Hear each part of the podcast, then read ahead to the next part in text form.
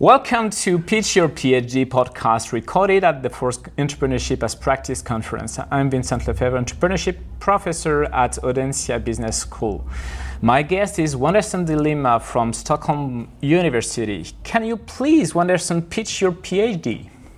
Yes, uh, my PhD is about uh, how social entrepreneurs gain legitimacy for their organizations in the humanitarian field. Uh, we we have witnessed since 2006 the growth of these ideals of social entrepreneurs helping the poor in developing countries, and I my my research is uh, basically trying to uh, explore how these individuals gain access to resources and uh, social accept- acceptance for their products and services in developing countries, as well as amongst uh, donors and, and so on and so forth. So, uh, to address these questions, I have uh, uh, followed individuals, uh, especially individuals from Sweden, uh, employing, uh, implementing their projects in Kenya, in more specifically in Kibera, which is considered one of the one of the biggest urban slums in, in, in the planet. So, um, so, but instead, usually in uh, social entrepreneurship literature, we have uh, a overall focus on the narratives of social entrepreneurs themselves. And my study, I, I gather, I gather observation and observations and stories and narratives uh, from several actors that are involved in the in the process of legitimizing social entrepreneurs uh, and the process of giving, let's say, funds to them, or uh, uh, in the process of giving, uh, let's say, access to different sites in the, the urban slum, or even uh, I I even interview potential beneficiaries from these projects. So, yeah. Um, so, my preliminary findings are that uh, social entrepreneurs um, they have to mobilize um, a lot more economic capital than uh, they actually uh, had intended to in their in their projects and in, also in their proposals. Uh, also because um, in uh, in Kibera, in this specific setting where I did my my ethnography, people perceive, for instance, the act of attending events such as, such as uh, workshops and uh, let's say education programs as something that gave status and uh, give uh, access to resources to social entrepreneurs themselves and people in in in in Kibera they call it sitting allowances they may ask social entrepreneurs they may ask them to pay in order for them to, to attend workshops and uh, such things. So that was one thing. Um, yeah.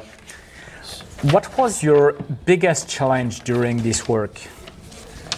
My biggest challenge during this work uh, has been so far uh, related to the informal the informal aspects of uh, the material I have gathered so far.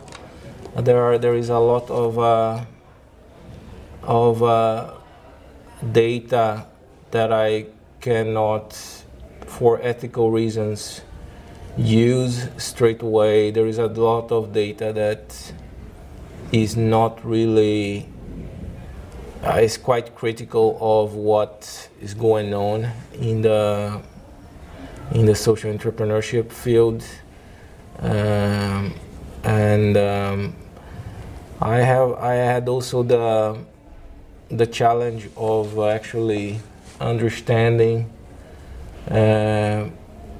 how this field worked in uh, in Kibera because a lot of people.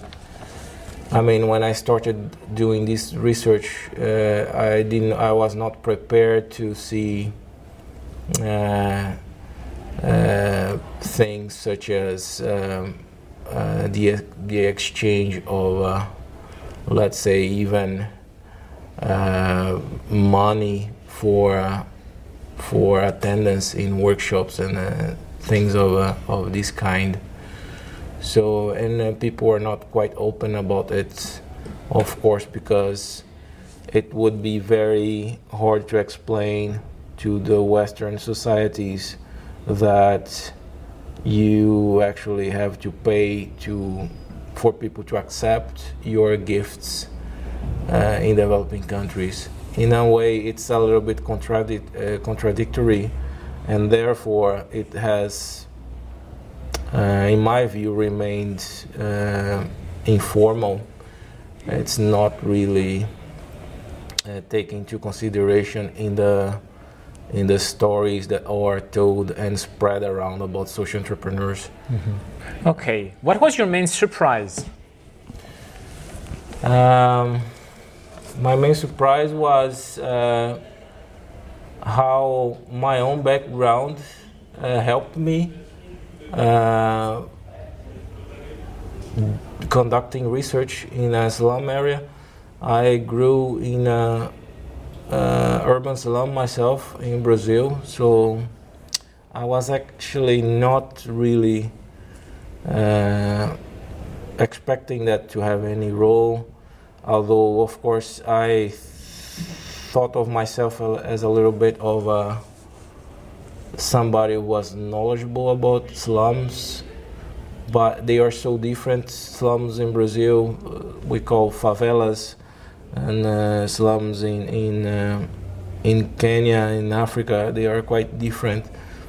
Um, but it turned out that uh, a lot of people living there acknowledged that um, it helped them uh, connecting with me um, because for some reason or for that reason for because of my background I would understand what poverty looks like better than people who never had to face it Okay, thanks a lot, Wenderson, for this speech. All the podcasts are downloadable on podcast-entrepreneuriat.audencia.com. Thanks. All right, was it?